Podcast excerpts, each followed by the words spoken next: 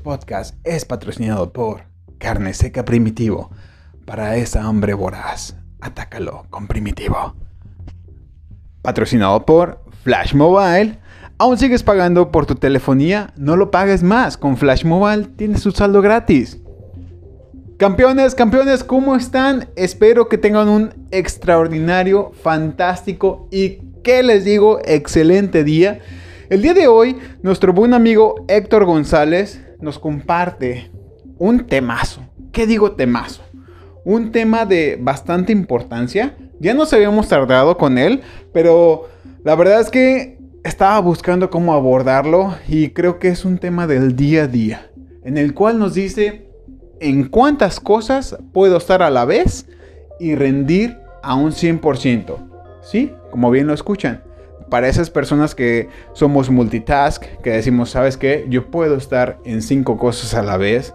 Es decir, puedo contestar un correo electrónico, estar al teléfono, estar chateando, mandando un mensajito de WhatsApp y a su vez escuchando la conversación que están teniendo mis compañeros o inclusive el que está al lado no quiere decir que seamos chismosos, pero mucha gente, hasta un servidor, dice ser que somos multitask y que aún así las cinco cosas las desempeñamos a un 100%.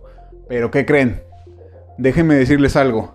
Hay un estudio por un equipo de psicólogos de la Universidad de Iowa que han estudiado el simple hecho de tener una conversación nos, nos obliga a concentrarnos y que el cambiar el foco de atención a otra tarea requiere de cierto esfuerzo por parte del cerebro. Esta es una publicación en el Psychology Bothering and Review, en el cual dice que las personas difícilmente pueden desempeñar dos cosas a la vez.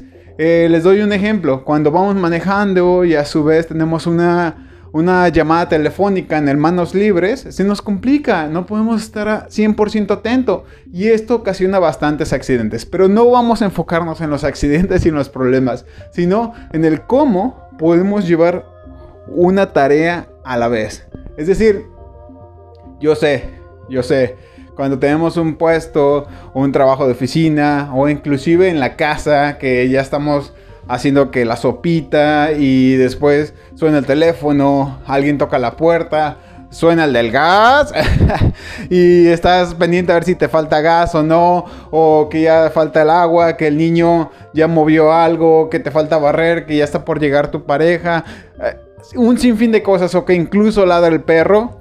Se nos complica. Eh, nuestra cabeza se parte en mil pedacitos y uno cree que todo lo está desempeñando al 100%.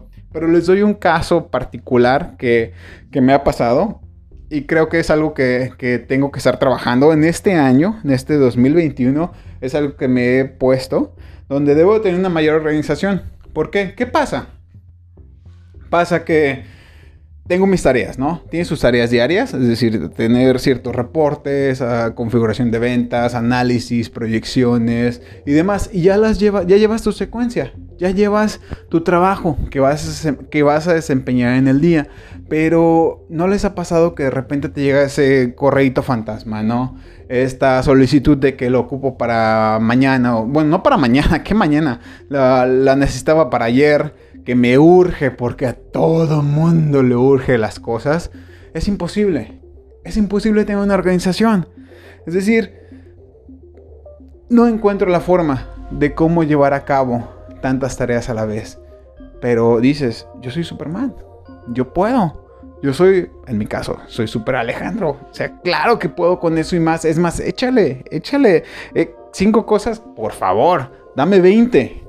Pero al final del día, ni con A, ni con B, ni con C, terminas bien. Y terminas haciendo las cosas a la mitad. Terminas teniendo un rendimiento insuficiente. Y por supuesto, al final, terminas saturado.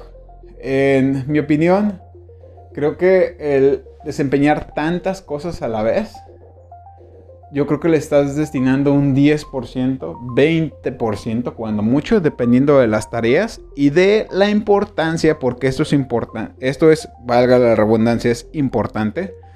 Todo va a depender de la importancia que le demos a las cosas. Porque si es de máxima prioridad, vas a enfocarle una mayor atención. Pero esa no es la solución. Ah, en mi opinión y en mi expertise, yo les recomendaría tener una planeación de tareas, tener por nivel de importancia, por supuesto, y sé que va a haber casos, sé que va a haber funciones adicionales a tu día que van a surgir, pero debemos enfocarnos en tres factores. Factor número uno, máxima prioridad, es decir, máxima prioridad, es decir, de jefes, directores, de funciones que tenían que haberse desempeñado ya. Eh, una labor media, en el cual, bueno, si no lo contesto en esta hora, vamos a tener un problema. Y la tercera, los de una mínima importancia. Que el que sea mínima importancia no quiere decir que no se vaya a atender. Simplemente que esta puede durar, esta puede esperar. Pero sí es importante tener una, un control. Porque campeones, déjenme decirle que es un dolor de cabeza, un estrés innecesario y más cuando tienes que coordinar, por supuesto, a gente.